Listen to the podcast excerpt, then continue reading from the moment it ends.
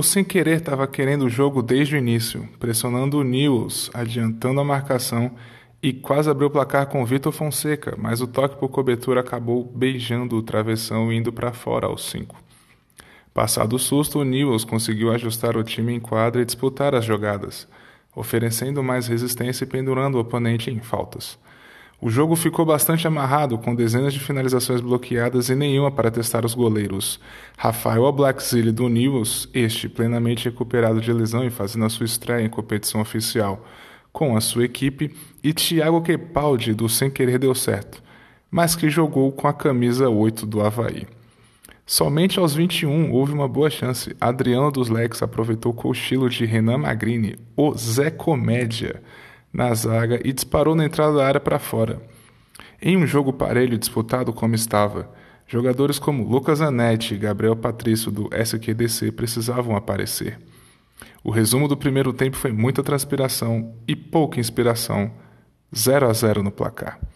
O SQDC tem um uniforme que, aos mais desavisados, pode parecer canecas de chope ambulantes. tentou repetir a pressão e intensidade que bagunçaram o oponente na primeira etapa. Vitor Fonseca, em arremate de longe, e João Vitor Portugal fizeram o Blackzille relembrar que era goleiro e não espectador da partida. E lembra quando eu disse que em jogos peleados, como diriam os, os gaúchos, os jogadores diferentes tinham que aparecer? Pois bem, Vitor Fonseca, que tinha o nome Pietra às costas, foi à linha de fundo, rolou para trás na área Renato Cibeles Coropa e Lucas Anetti com categoria abriu os trabalhos aos três. Na sequência, João Vitor Portugal fez bem o trabalho de pivô, levou para a direita e mandou um balaço no canto de Rafa, que foi buscar. A estratégia funcionou, só que desta vez teve um gol para contribuir. Os novos velhos Lex sabiam o que tinham que fazer e foram à luta. Aos 10, o cabeludo Vaniel, o Juninho, chutou de primeira na entrada da área e obrigou o Thiago a executar linda defesa. No escanteio gerado, outro cabeludo, Adriano, subiu no terceiro andar e testou com perigo por cima. O jogo é jogado e o lambari é pescado. Ainda tinham muitos minutos para buscar a reação. Aos 15, o SQDC pediu tempo, mas deixou que fosse realizado na próxima saída de bola. Rafa cobrou o tiro de meta para Guilherme, que lançou na área e após confusão na cozinha a bola sobrou para Rodrigo Rabelo empurrar para as redes e igualar o marcador. Sem querer deu certo para o News Old Legs. Para piorar, o deu certo iria jogar pelo menos seis minutos pendurados para shootout.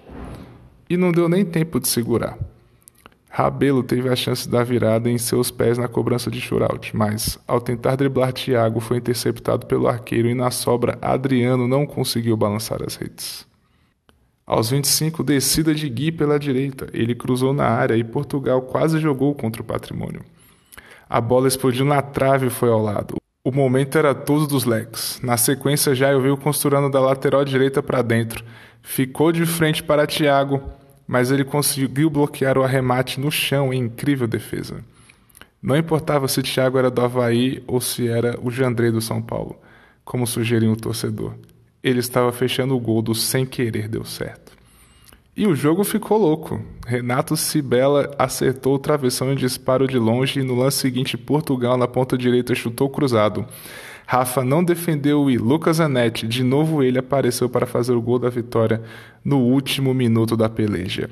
Jogador decisivo é assim, não pode aparecer em boa parte do confronto, mas se tem oportunidade é caixa. Placar final 2 a 1 para o sem querer deu certo.